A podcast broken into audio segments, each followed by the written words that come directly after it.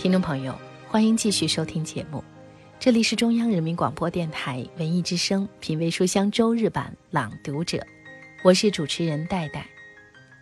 每个人都是一个发光体，每个人都可能成为别人生命中的礼物。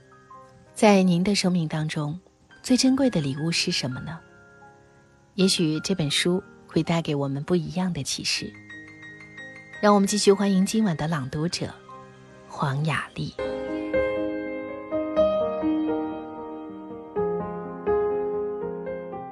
大家好，我是黄雅莉，欢迎您继续收听节目。Dear，在借光计划中，我收集了很多很多的光芒。我本身并不会发光，而他们让我闪闪发光。在舞台上，在舞台的某个角落，或者在我身上的某个角落，你和你的心爱之物永远和我在一起。我们的心并没有距离。我知道，而你也知道，这已经足够了。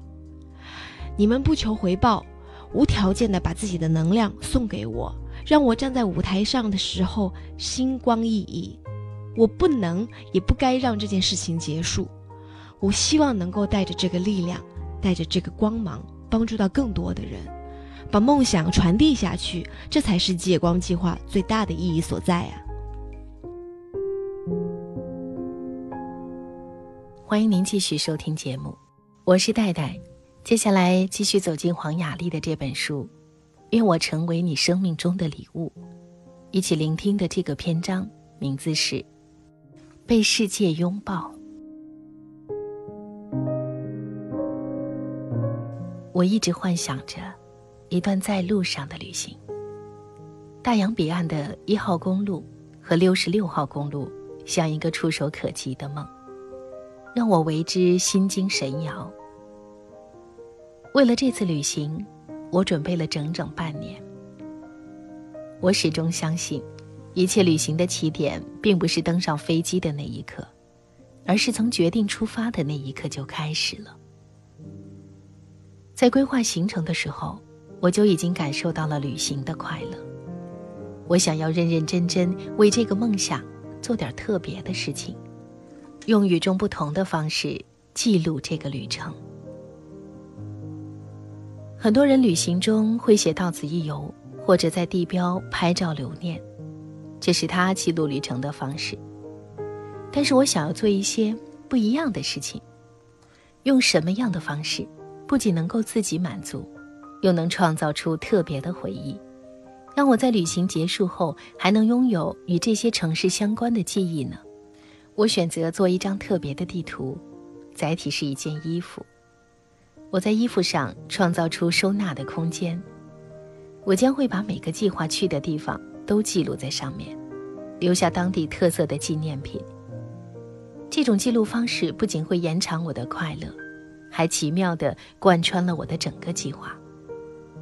从一开始，那种雀跃、兴奋、期待的情绪就伴随着我。一路上，我听到了许多人的故事和回忆。旅途中，我沿着一号公路狂飙，穿过不知名的小镇。我遇到骑着哈雷的老骑士们，热情地跟我挥手，甚至合影。我看到摇滚青年和嬉皮士在西部追梦的影子。在 Made Point，我遇到了一对老夫妻，他们守在路边一个咖啡厅，像是怕时间磨灭了记忆。一守就是几十年，他们也维护着 Made Point 的地标，提醒路过的人们，你已经走了一半了。向左洛杉矶，向右芝加哥，两边都是方向。人生路上，你自己选择。在洛杉矶，我尝试了跳伞，也是我计划中的一个落脚点。在等待的过程中。我意外地看到了一对六七十岁的老夫妇，他们携手来跳伞。我用蹩脚的英文乱搭讪，居然聊到了一对 VIP 跳伞会员，六七十岁的 VIP 跳伞会员。你能想象到我当时的那种讶异吗？这又是我的一个旅程收获。在踏上跳伞的飞机之前。我想象过无数次各种各样的画面：自己在万米高空张开双臂，勇敢又果断地凌空一跃。但登机之后，随着颠簸的小飞机起飞，教练拉开舱门，我坐在机舱的地板上，浑身感受着高空的气流，脚下是无尽的白云与玩具般的城市。那些幻想的场景，就都不存在了。我可笑的想，要不要留下我所有的银行密码？然而跳下的那一刻，除了那个失重的瞬间，我漂浮在空中，真的做到了张开双臂去拥抱这个世界。那是一种无比美妙的体验。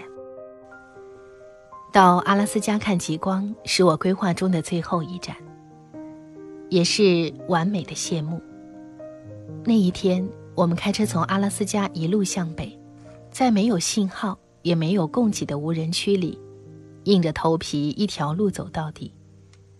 离北极圈越近，路途就越惊险，而脚下的那条路，正是被称为世界十大危险公路之一的詹姆斯道尔顿公路。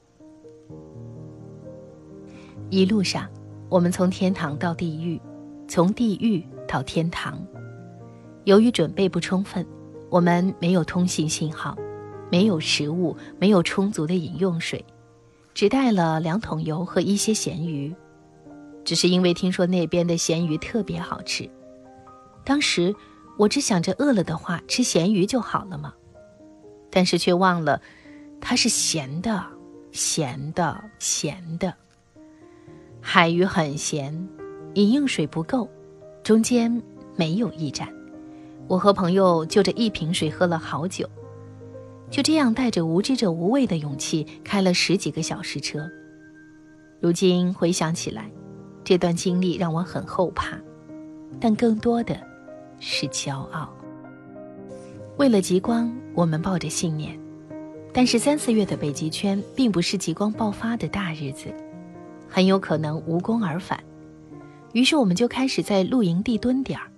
就那样蹲着，打着盹，再聊聊天儿，打发一下时光，等着。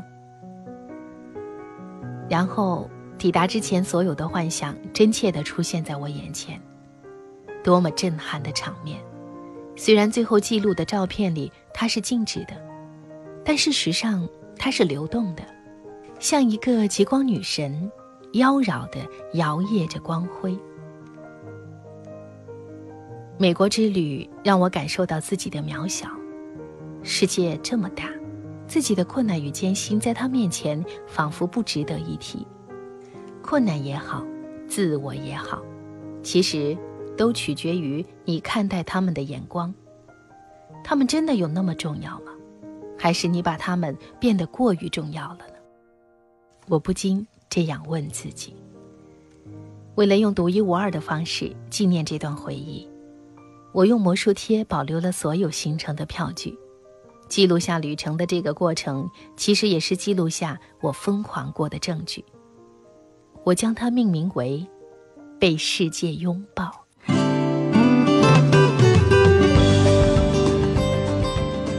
Dear，我曾经恐惧过，也曾经低潮过，抵触过很多东西。那段时间，我不知道该如何表达。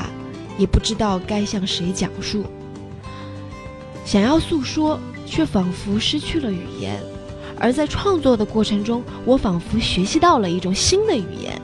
我的作品中充满了我的想法，我的情绪，我就是他们，他们就是我。嘣，场灯关闭了，在黑暗中，在画作中，你看到了真正的毫无保留的我自己。我曾经很害怕失去灵感的那一天，但如今的我知道，只要活着，生活就会给我们无穷的灵